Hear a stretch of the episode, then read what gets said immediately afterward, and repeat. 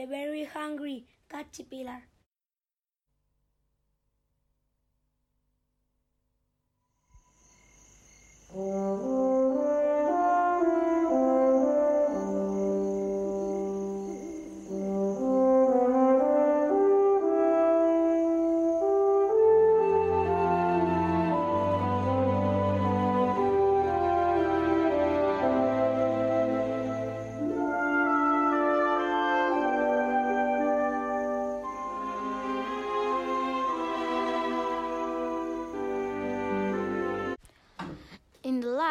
Of the moon, a little egg lay on a leaf.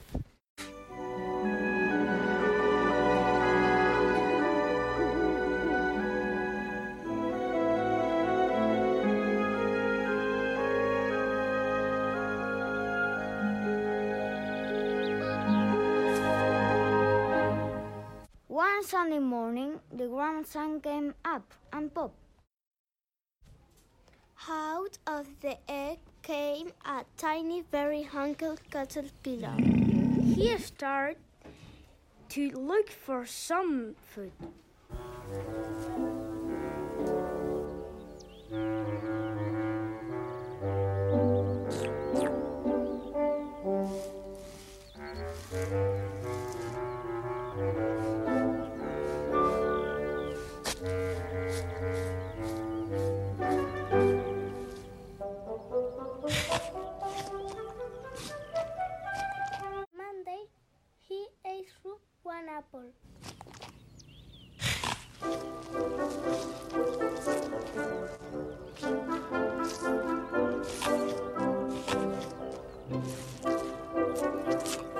He was still hungry.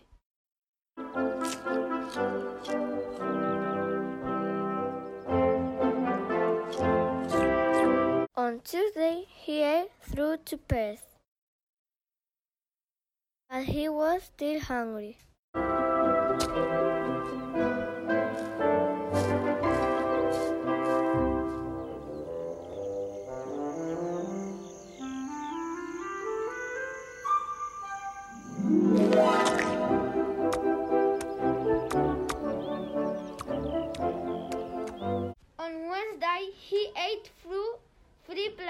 But he was still hungry.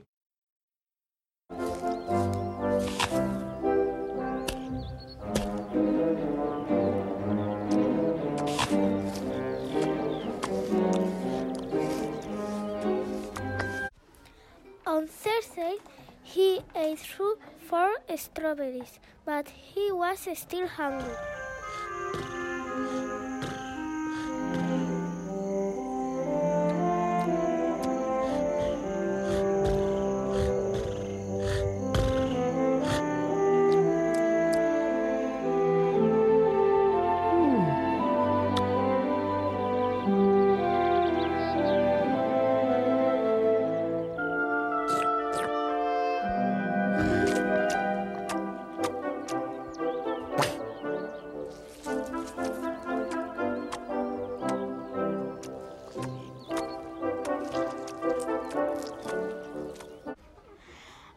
Friday, he ate through five oranges, but he was still hungry.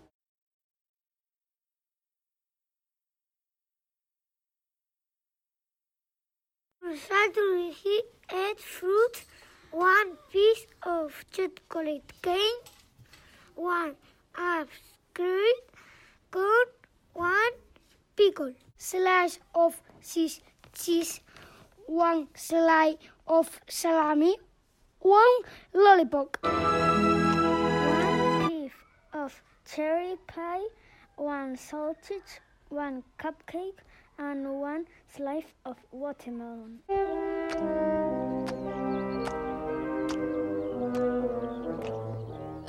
That night, he'd had a stomach ache.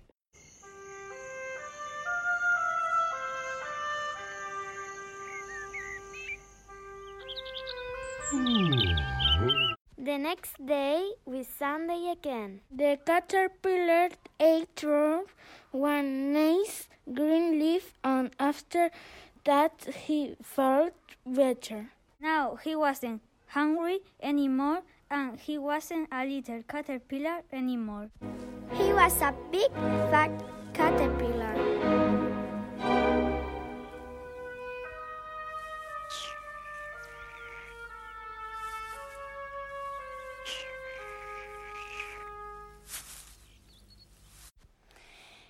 He built a small house called a cocoon around himself.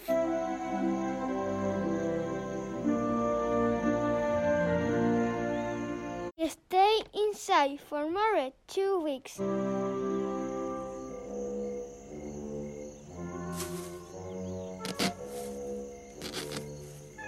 He nailed a hole in the cocoon, put his way out, and he was a beautiful butterfly.